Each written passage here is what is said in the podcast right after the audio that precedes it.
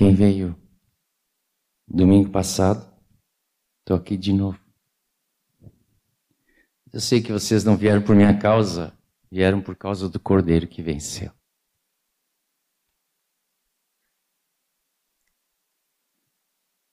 E o mundo não reconhece que ele venceu. Né? Como pode um cordeiro vencer? Mas o cordeiro venceu. É uma mensagem maravilhosa que o mundo não consegue entender, mas nós sabemos que era preciso um sacrifício. Era preciso que esse cordeiro fosse sacrificado para que nós tivéssemos vida.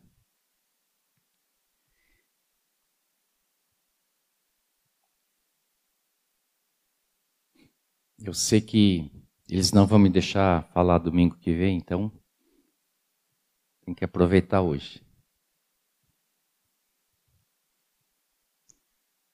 Queria começar falando que o Cordeiro venceu e queria terminar falando que o Cordeiro venceu. Ah,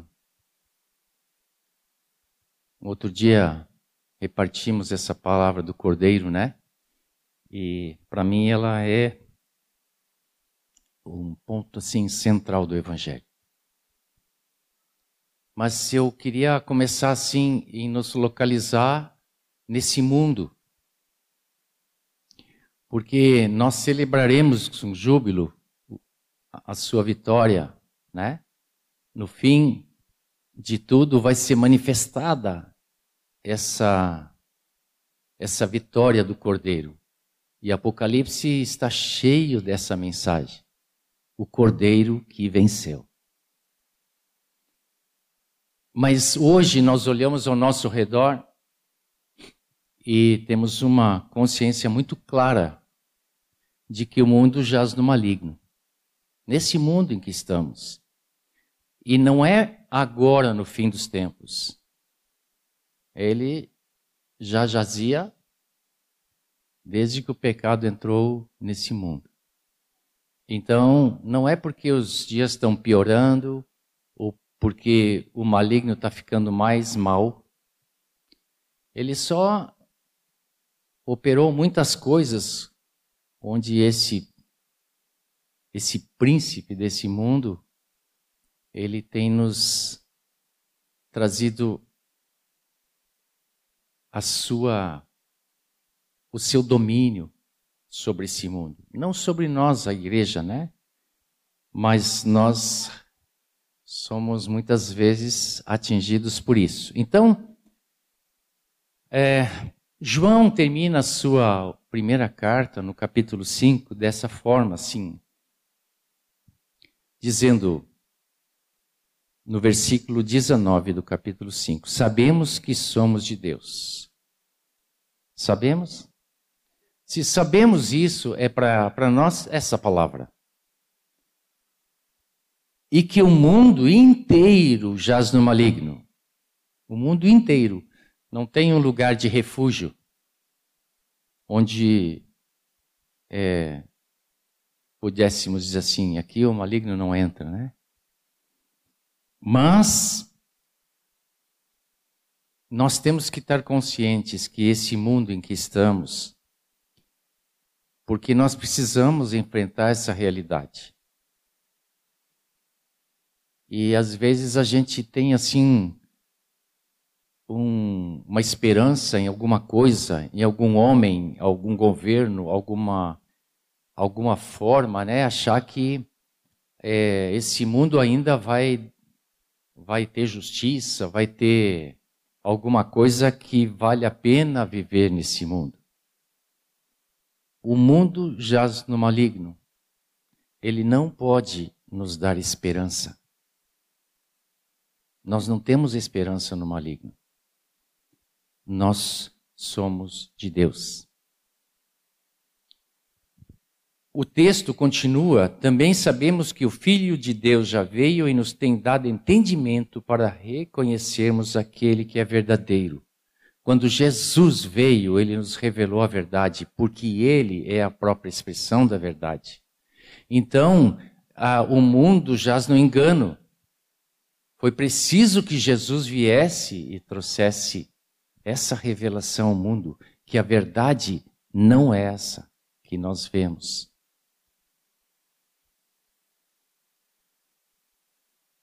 E continua. E nós estamos naquele que é o verdadeiro em seu Filho, Jesus Cristo. Por isso que Jesus pôde dizer: Eu sou o caminho, a verdade e a vida, com toda a autoridade que tinha do Pai. Este é o verdadeiro Deus e a vida eterna. Jesus é o verdadeiro Deus e a vida eterna. Nele é que nós temos a esperança, nessa vida é que nós temos esperança. Nós fomos criados para vivermos eternamente com o nosso Criador. E por fim, o versículo 21, que nos parece que está fora de lugar, né? O Paulo fala, o João fala com muito carinho, porque João é sempre cheio de amor, diz assim: Filhinhos, cuidado com os ídolos. Por que ele diz isso? Porque os ídolos são a negação da verdade. Nós trocamos alguma coisa pela verdade que está em Jesus. Queridos, eu ia gostar de dar um minuto de tempo para nós pensarmos sobre isso. Porque a nossa vida, muito facilmente, ela se desvia em coisas ao nosso redor. E não estou falando de ídolos de madeira, de ouro, sei lá de quê, né? o diabo já sabe que essas coisas não funcionam mais. Nós somos enganados por outras idolatrias. Então, substituir Jesus por qualquer outra coisa, por qualquer outra prioridade, por qualquer outra coisa mais importante é idolatria. Filhinhos, Filhinhos, cuidado com os ídolos. E nós temos que dizer isso aos nossos filhos. Temos que dizer aos nossos filhos espirituais isso. De que Jesus é o centro de todas as coisas.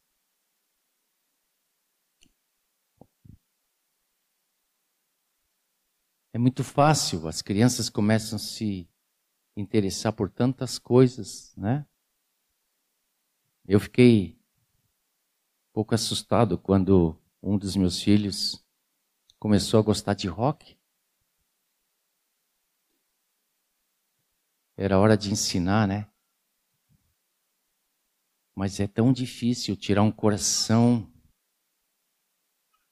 de um vislumbre assim, né? ou de música, ou de, de um esporte. E às vezes até de música gospel que, que soa, né? Coisa, soa coisa muito mundana. São verdadeiros ídolos. Mas graças a Deus, no fim, ele já estava tocando assim. O de cruz seria por quê? Porque o cordeiro venceu.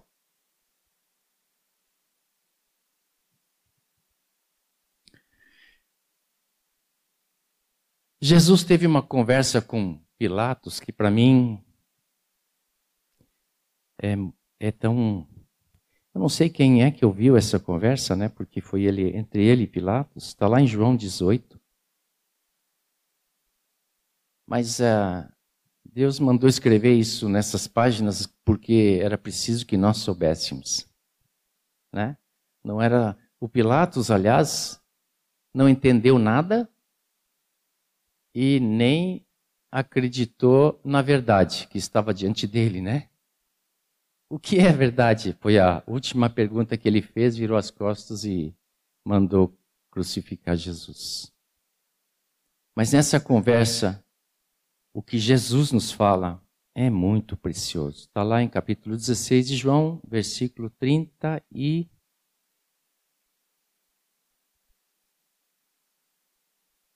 Trinta e seis. Jesus respondeu: O meu reino não é deste mundo. Se o meu reino fosse deste mundo, os meus ministros se empenhariam por mim para que eu não fosse entregue aos judeus. Mas agora o meu reino não é daqui. E aí Pilatos perguntou bem, pouquinho, tu é, então tu és rei. Jesus respondeu, o Senhor está dizendo isso. Eu sou rei, eu sou, né? Eu sei, eu para isso nasci e para isso vim ao mundo, a fim de dar testemunho da verdade. Todo aquele que é da verdade ouve a minha voz. E Pilatos perguntou o que é verdade. O que é verdade? Porque ele não estava ouvindo a voz de Jesus. E a gente bota um selo de condenação sobre Pilatos e não meditamos naquilo que Jesus falou. Todo aquele que é da verdade ouve a minha palavra. A minha pergunta para nós, nós ouvimos a palavra de Deus? Ela é para nós vida. Ela é para nós a verdade. Então, temos uma situação. O mundo jaz no maligno e nós não somos desse mundo. É isso?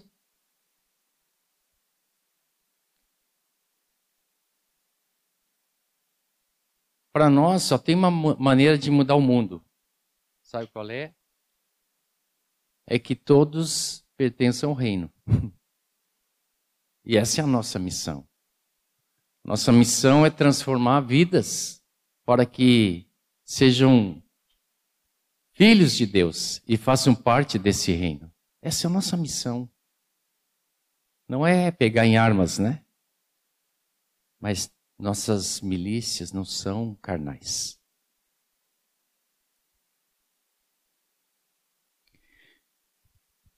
Um pouquinho antes, em João 17, na oração de Jesus, Jesus orou por nós por essa situação. Capítulo 17 de João diz assim no versículo 11: Já não estou no mundo, mas eles continuam no mundo, falando dos seus discípulos. Enquanto eu vou para junto de ti, ó Pai, Pai Santo, guarda-os em teu nome que me deste para que eles sejam um, assim como nós somos um. Para mim, é, é um pouco desconcertante, assim, é, ouvir a palavra de Jesus nessa oração e começar a pedir a Deus pela unidade. Parece que ele tinha que orar para que ele, que Deus nos guardasse, nos livrasse das tentações, nos livrasse das perseguições, nos livrasse dos maus tratos, nos livrasse do mundo, né? Parece que essa era a hora de Jesus orar por isso, mas ele orou pela nossa unidade. Para nós entendermos isso não é difícil. Vocês imaginam que Jesus é a cabeça do corpo. Ele disse isso da, da sua família. Né? A igreja era a, eram muitos membros que formavam um corpo ordenado, onde ele é a cabeça. Então vocês imaginam se Jesus, que é a cabeça, ia se ausentar ao céu? O corpo que ficou aqui tinha que estar bem ajustado para cumprir tudo aquilo que a cabeça queria. E você e eu somos parte desse corpo. E se nós não andarmos em unidade, é muito fácil entender como um corpo que não anda unido anda. Já pensou se uma perna quer ir para um lado, outra quer para o outro lado, uma mão quer pegar uma coisa, outra quer pegar outra coisa? Como esse corpo funciona? É preciso que nós sejamos um. É preciso que nós sejamos um. Nós pode ser, pode ser que nós temos diferenças. E na verdade o corpo tem muitos membros diferentes um do outro. E às vezes um membro, como Paulo fala lá, tão bem, né? Um pensa, ah, assim, eu não sou isso, eu não preciso disso, ah, né? eu sou melhor que isso, é o nosso pensamento natural.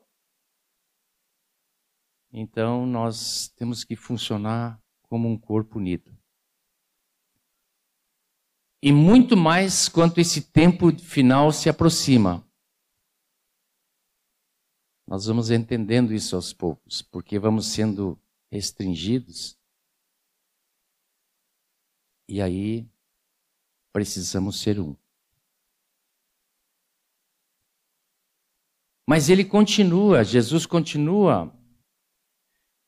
E no versículo 13 ele diz assim: Mas agora vou para junto de ti, e isso falo no mundo, para que eles tenham a minha alegria completa em si mesmos. É, eu só tenho uma coisa para dizer assim: essa alegria em si mesmo significa uma alegria interna, que, que é fruto dessa comunhão com Deus, que não depende das alegrias externas, é uma alegria que está em nós. Jesus nos satisfaz completamente. Quando falamos desse versículo tão conhecido, Senhor é meu pastor e nada me faltará, né? Como o Jamé nos lembrou, ele diz assim: O Senhor é o meu pastor. E com isso eu não sinto mais falta de nada, porque o Senhor é completo. Nós temos essa essa compreensão ou precisamos de alguma coisa desse mundo? Erasmo, que tanto amamos, né? Já está bem limitado, não consegue mais muito escrever nem ler, mas a alegria dele é que ele ainda consegue orar. O Senhor é completo em nós.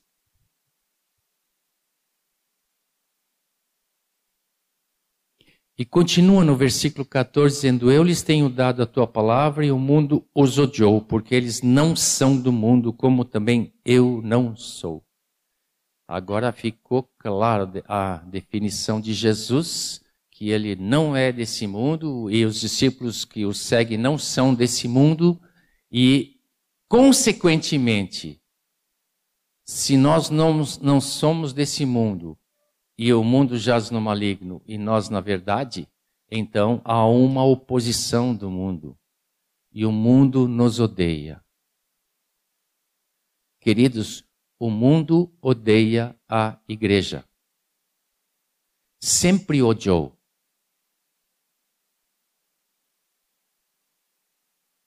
Se essa oposição não aparecer na igreja, é porque nós somos muito parecidos com o mundo nós fazemos muitas coisas semelhantes com as quais eles convivem.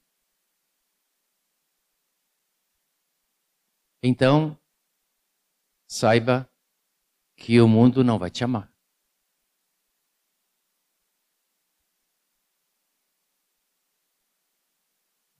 O mundo natural, o mundo dominado por esse príncipe, não vai nos amar.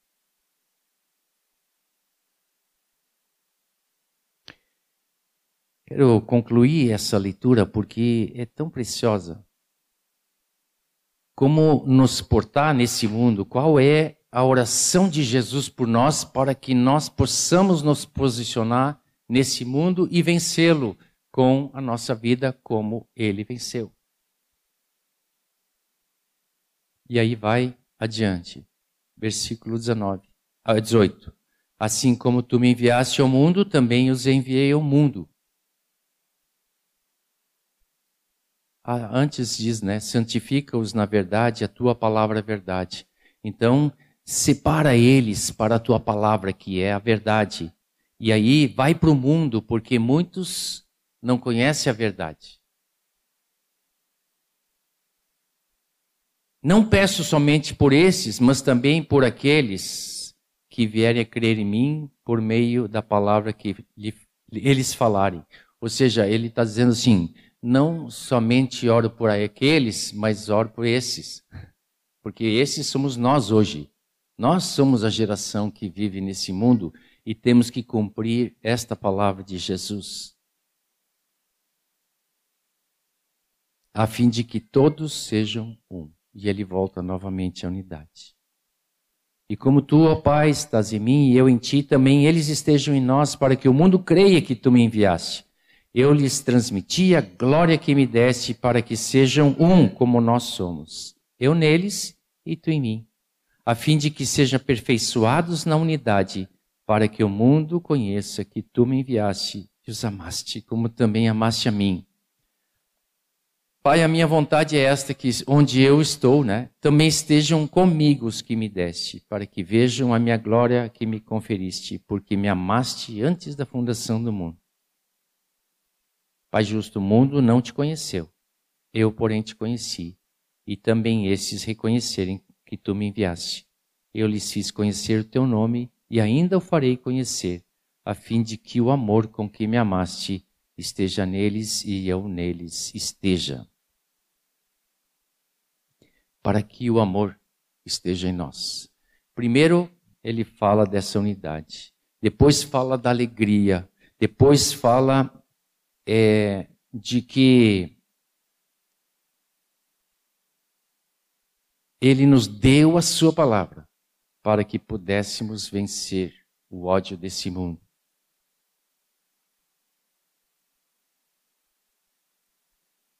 E no fim, para que o amor esteja em nós. Às vezes, vemos pessoas desistindo da verdade. Como é difícil isso, né? Precisamos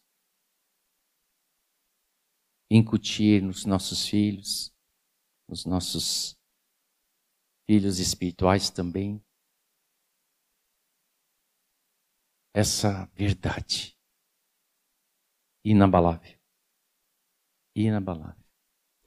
E Paulo vai nos dizer muito claro isso, né? Lá em 2 Timóteo 3,12, que muitos de nós conhecemos de cor, na verdade, todos os que querem viver essa vida piedosa em Cristo, Jesus, serão perseguidos.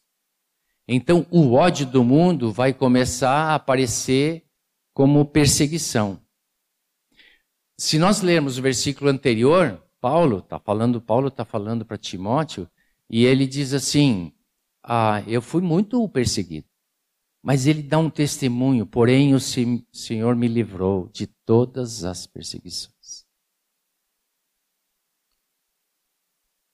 E aí ele diz para Timóteo: se quisermos viver piedosamente, vamos ser perseguidos.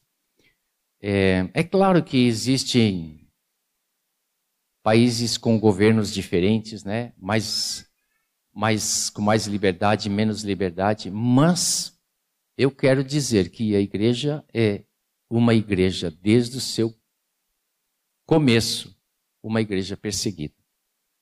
Podem ler Atos e vocês vão ver isso claramente. Vocês podem ler as as cartas dos patrícios depois, nos séculos seguintes, e vocês vão ver que os romanos pioraram muito a perseguição daquela escrita em Atos, que eram verdadeiros, verdadeiros ah, imperadores cruéis. Mas é, eu não estou querendo trazer peso sobre a igreja. Eu quero novamente dizer que o Cordeiro venceu. E nós estamos aqui para celebrar isso hoje. A igreja perseguida pode ser mais perseguida, menos perseguida, mas ela é perseguida. Se vivermos piedosamente, vamos ser perseguidos. Então você opta, ou você não quer ser perseguido e não vive piedosamente, ou você quer viver piedosamente e ser perseguido. Essa é a opção que temos. Às vezes não declaramos a nossa opção, mas às vezes ela está no nosso coração. E nós nos desviamos.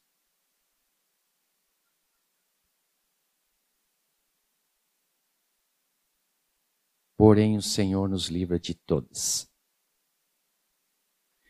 Talvez alguém diz, não, mas tem uma palavra lá em Atos, está ah, em Atos 9,31, que diz que a igreja tinha paz. Paz não é sinônimo de não perseguição. Tá? Se formos para o capítulo 8, vai descrever, nós estamos no capítulo 9. Se formos para o capítulo 8, nós vamos ver toda a perseguição que Paulo faz. Que no capítulo 9 ele se converte, né? Mas se formos no capítulo 7, que, que mostra a perseguição de Paulo, começa com a perseguição a Estevão, que foi apedrejado, né? capítulo 7.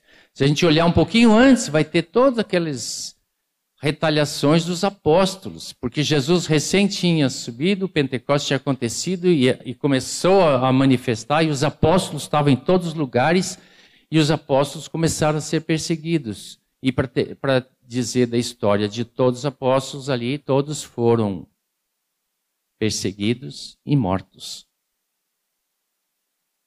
A história da igreja confirma isso.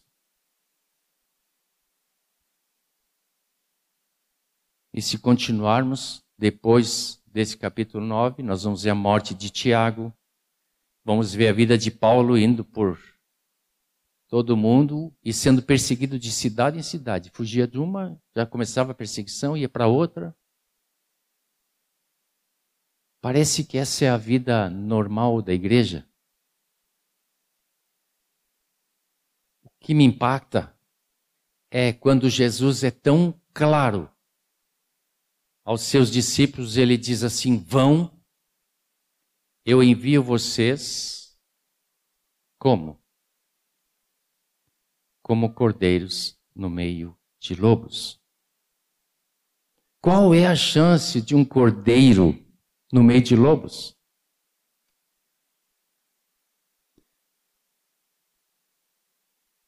Eu tenho três filhos que já são casados, né? Eles, quando eram pequenos, pelo menos tinham um pastor alemão por trás, né? Agora eu olho meus netos e eu me derreto. Eu fico pensando: onde é que eles vão parar no meio dos lobos? Alguém um dia levantou assim e disse: Mas então é melhor nem ter filhos para jogar um cordeiro no meio de lobos. Já pensou isso também? Os jovens aqui são poucos, né? Mas os jovens pensam muito nisso. Eu, eu já encontrei casais com esse pensamento. Mas eu digo: quem vai ser testemunha na próxima geração? O Senhor precisa de testemunhas. E assim como o cordeiro venceu, esses cordeiros também podem vencer. E vencer não significa não morrer. Porque Jesus morreu. Estevão morreu. João Batista morreu. Tiago morreu. E assim por diante. Às vezes nós hoje o José Gustavo falou desse desse texto de Filipenses 1:6, né? Aquele que começou boa obra em nós há de completá-la em Cristo Jesus até o dia dele, né? Ora, o dia dele ainda não chegou, né? Mas ele está falando para a igreja. Eu não estou dizendo que está mal interpretado para um para outro, né? Mas o texto fala da igreja. Por quê? Porque se nós pensarmos que o, o Estevão foi constituído diácono e no dia seguinte foi apedrejado, nós poderíamos dizer assim: não, mas olha só, o, o Deus começou uma obra no Tiago e não acabou. Acabou sim. Foi por isso que Paulo, vendo aquela cena, começou a perceber que havia um Senhor acima de tudo isso e acabou se convertendo. Por quê? Porque a obra começava pelo Estevão, ia para o Paulo, ia por todo mundo. A soberania de Deus é diferente do que o nosso pensamento natural de vitória.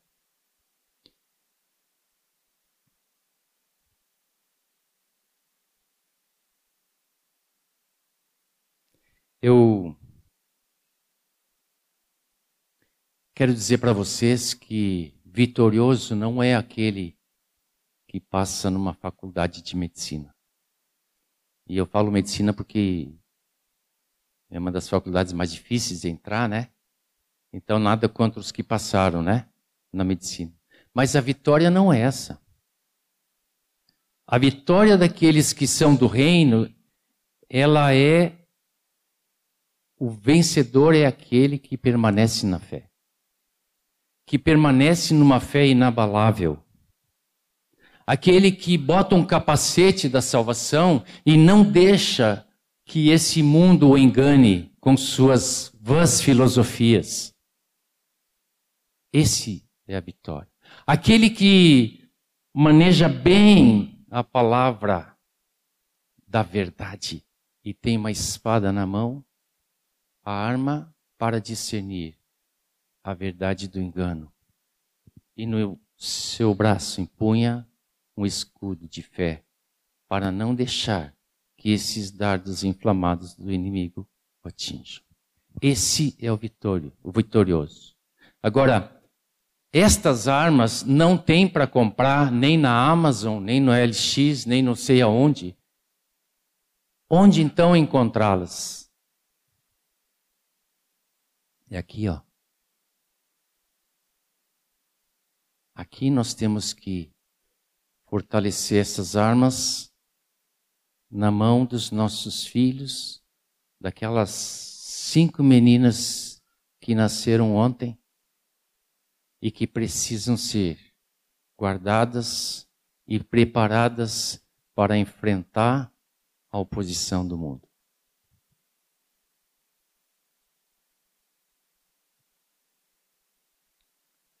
Temos que ser pais espirituais.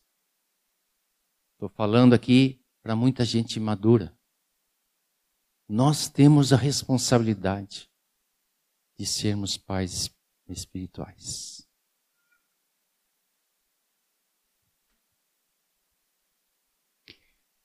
É certo que nós oramos por nossos filhos, por nossos netos, né?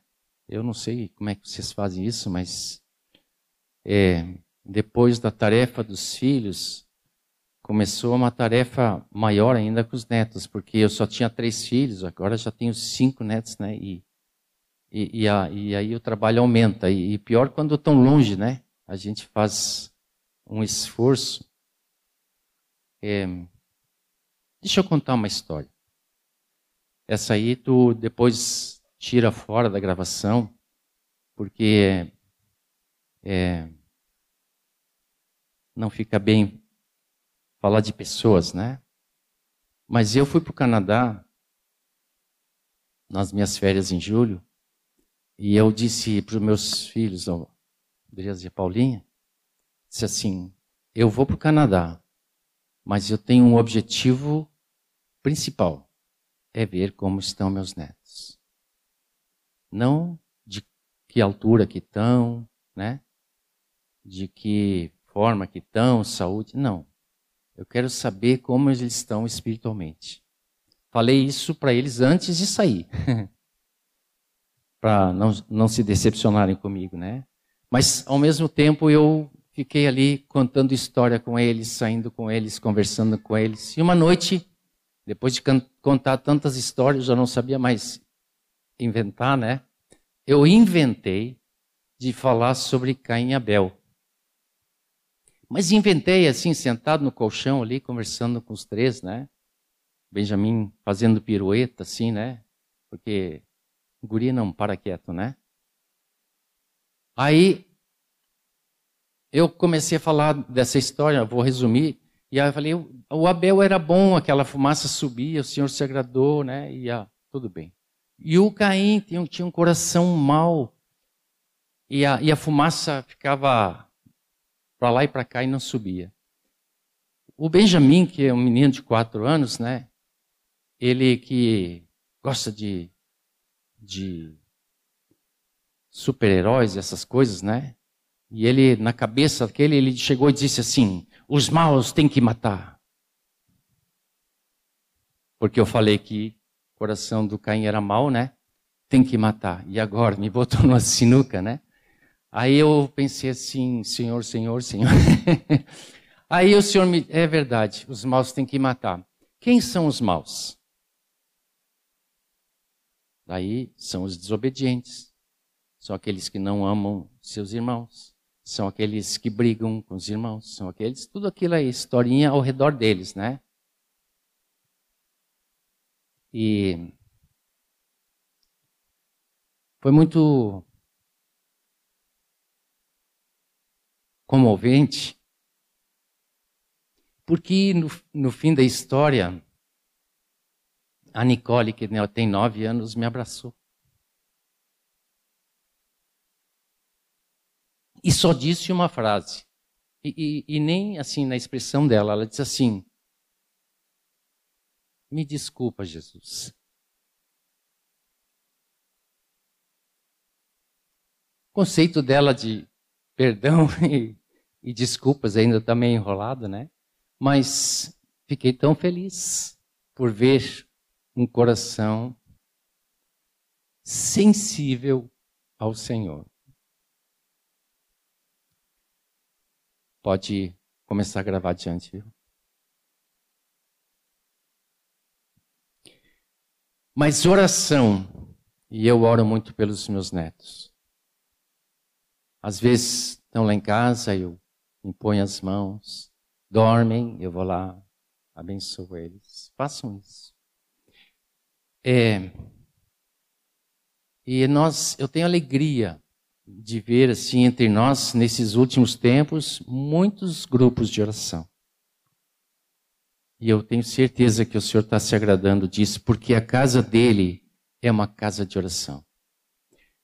Não somos só nós, né, no lugar, mas a casa que nós pertencemos é uma casa de oração.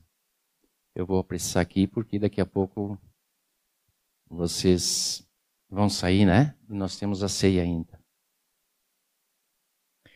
Mas eu quero resumidamente falar de um avivamento, porque nós oramos pensando que o Senhor tem que mudar a nossa a nossa igreja, né? Assim, porque tem muitas coisas que para andarmos em unidade precisam ser tem que ser mudado, né? E, nossa oração, muitas vezes, é assim, Senhor, muda, muda o Otcar, né? É, muda o presbitério. Assim, a gente nunca começa a oração conosco, a gente começa naqueles que a gente vê os erros, né? E, e mim, só olhar um pouquinho já vou encontrar. Então, é, um avivamento que eu queria compartilhar Bem resumidamente, outra hora vale a pena contar essa história com calma, porque ela é uma das histórias mais importantes da vida da igreja nesses últimos séculos. Mas vocês já devem ter ouvido falar dos moravianos ou morávios, uns dizem de um jeito, outros de outros, né? A, a, a, o, o fundo, o escopo da história é a seguinte. A, a Morávia, que é uma é um foi no, antes da Tchecoslováquia, né, uma um país das, do, que compunha a, a Tchecoslováquia e ela tinha uma influência alemã muito grande, germânica, né?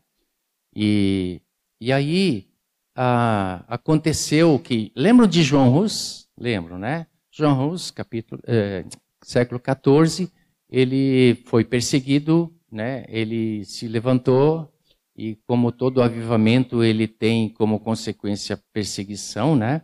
João Russo foi queimado vivo e a gente poderia pensar assim: puxa vida, acabou, né?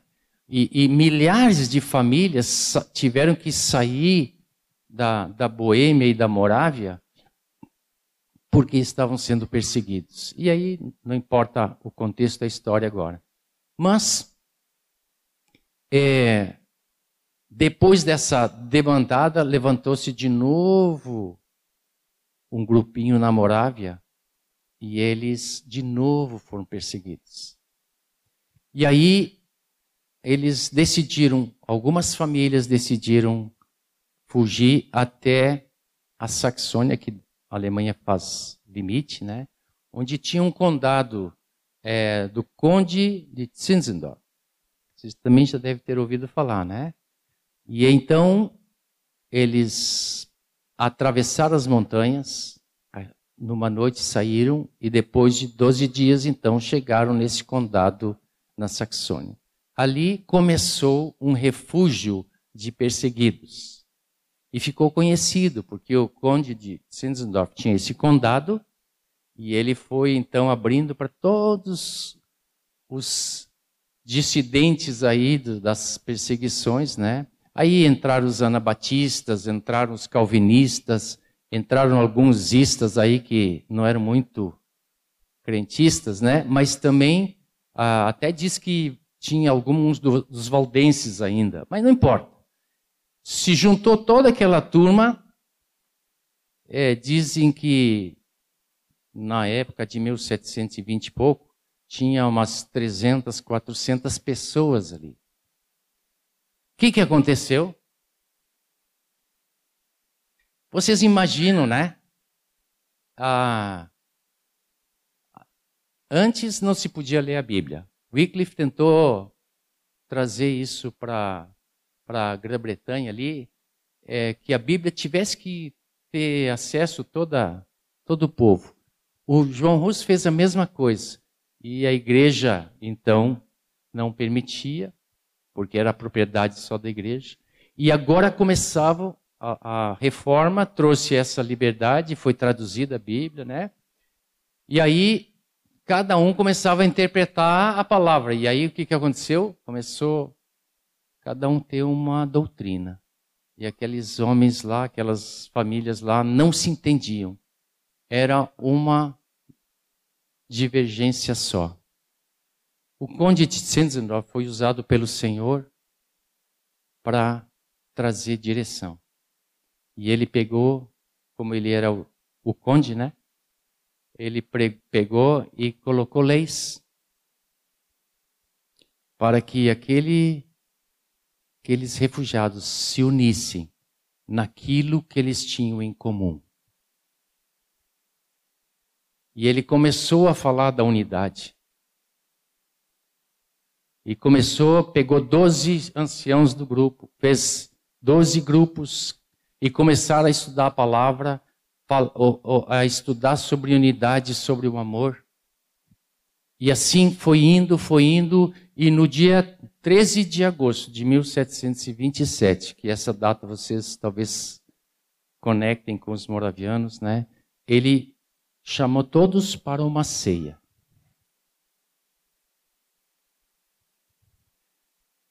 Eles fizeram umas coisas assim interessantes. Eles disseram: Nós não queremos nenhum apelo emo emocional, nós não queremos nenhuma música emotiva, nós queremos olhar para o Senhor.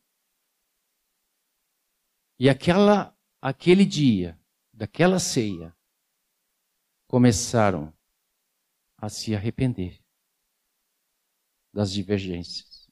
Começaram a pedir perdão um pelos outros. E sem pedir a obra do Espírito Santo, porque era a obra do Espírito Santo, o Espírito Santo trouxe um renovo sobre aquela congregação. 300, 400 pessoas. E então, todos levantaram e disseram assim: Nós aprendemos a amar. E o lema, é, só um parênteses, Depois de duas semanas, eles começaram uma oração 24 horas. Vocês já ouviram falar da oração de, de um século? 24 horas ininterruptas? Foi deles, naquele lugar.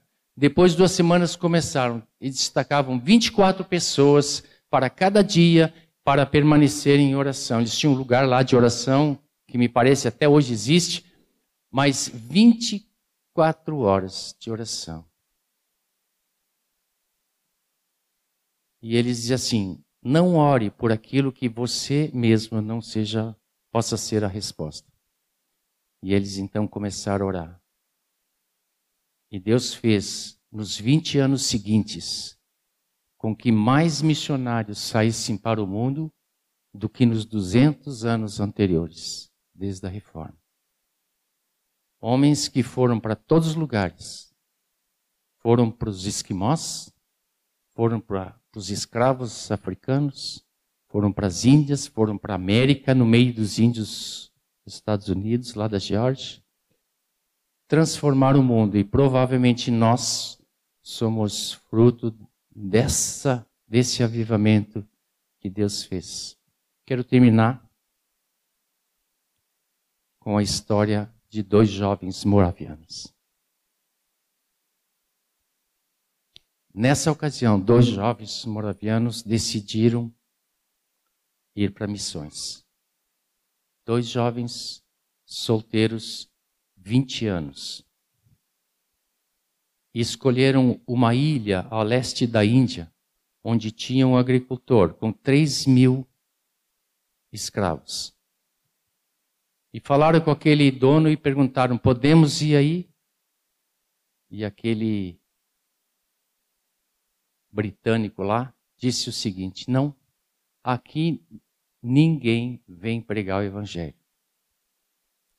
E eles não se intimidaram. Então disseram assim: e se nós formos como escravos?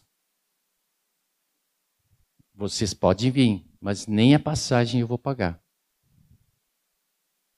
E aqueles dois jovens foram, como escravos, se venderam como escravos, para nunca mais voltar. Gastaram a sua vida lá. Quando estavam saindo de barco, imagina aquelas famílias.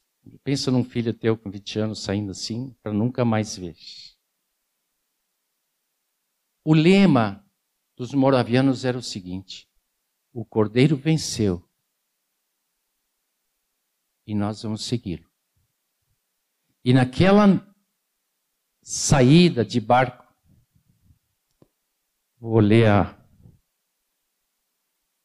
a, a frase que eles disseram: que o cordeiro que foi imolado receba a recompensa do seu sofrimento.